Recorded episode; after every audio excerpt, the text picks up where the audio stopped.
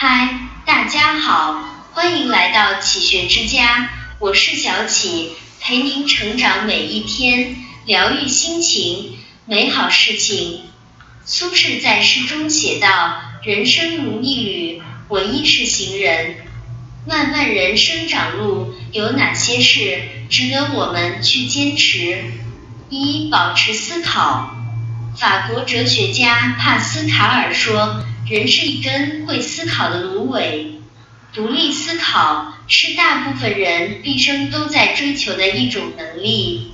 无论是面对突如其来的天灾人祸，还是处理工作生活中的种种矛盾冲突，我们都应保持清醒的头脑，始终能够独立的去思考，坚守自己的原则和立场。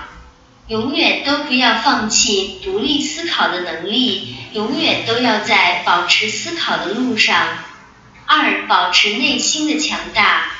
正如丰子恺先生所说：“既然无处可逃，不如喜悦；既然没有净土，不如静心；既然没能如愿，不如释然；既然改变不了世界，不如试着强大自己的内心。”林语堂说。只有人能把自己的境界提高一个层次，才不会因为近期的抑郁而伤怀。公元一零八二年春，是苏轼因乌台诗案被贬到黄州的第三个春天。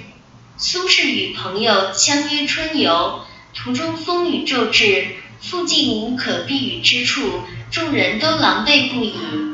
苏轼却淡然处之，漫步在雨中，有所感悟。片刻之后，写下了千古名篇《定风波》：“竹杖芒鞋轻胜马，谁怕？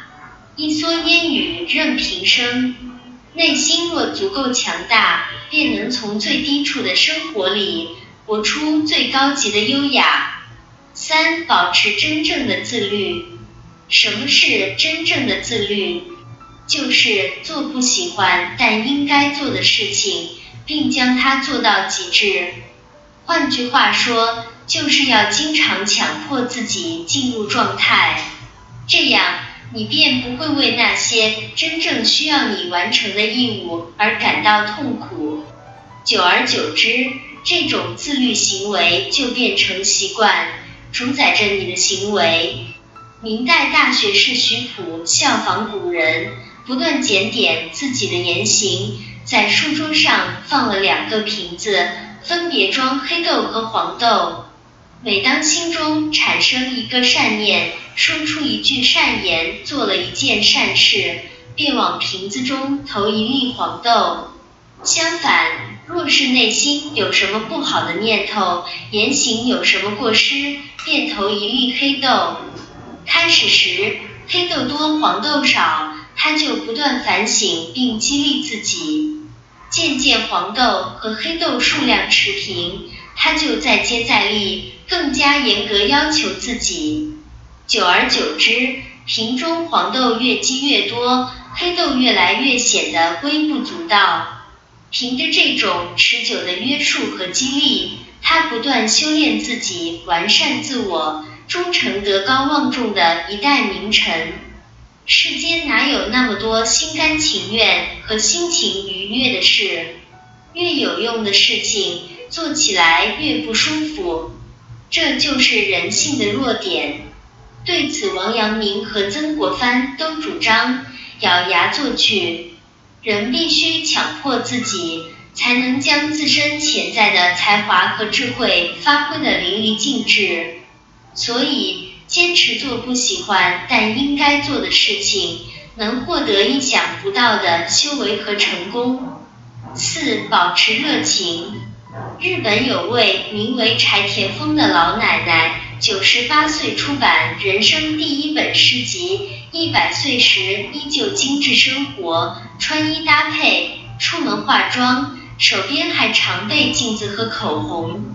她说，即使是九十八岁。我也还要恋爱，还要做梦，还要想乘上那天边的云。罗曼·罗兰说：“生活中最沉重的负担，不是工作，而是无聊。”若无对生活毫无激情，青春年少也不过迷惘度日；若对生活饱含热情，年过百岁也依旧朝气蓬勃。走过人生一半的路，或许你的年少意气早被消磨殆尽，但依旧请你整理好心情，重拾起热情，心中的火不熄，才能将日子过得风生水起。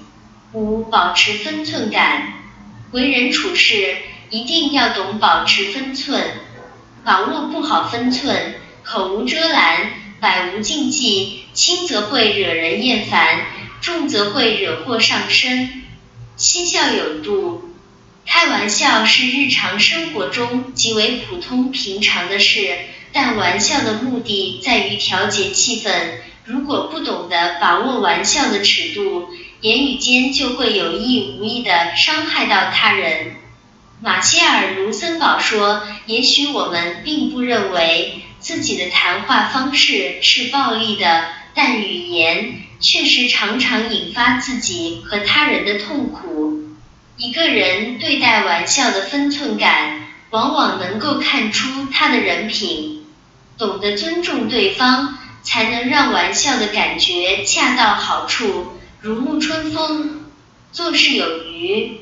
常言道，凡事留一线，日后好相见。人这一生，起落浮沉，难免得意，难免低谷。得意时善待他人，失意时善待自己。无论何时何地，话别说太满，做事别太过，给别人留有余地，亦是给自己留下退路。这里是启学之家，让我们因为爱和梦想一起前行。更多精彩内容，搜“启学之家”，关注我们就可以了。感谢收听，下期再见。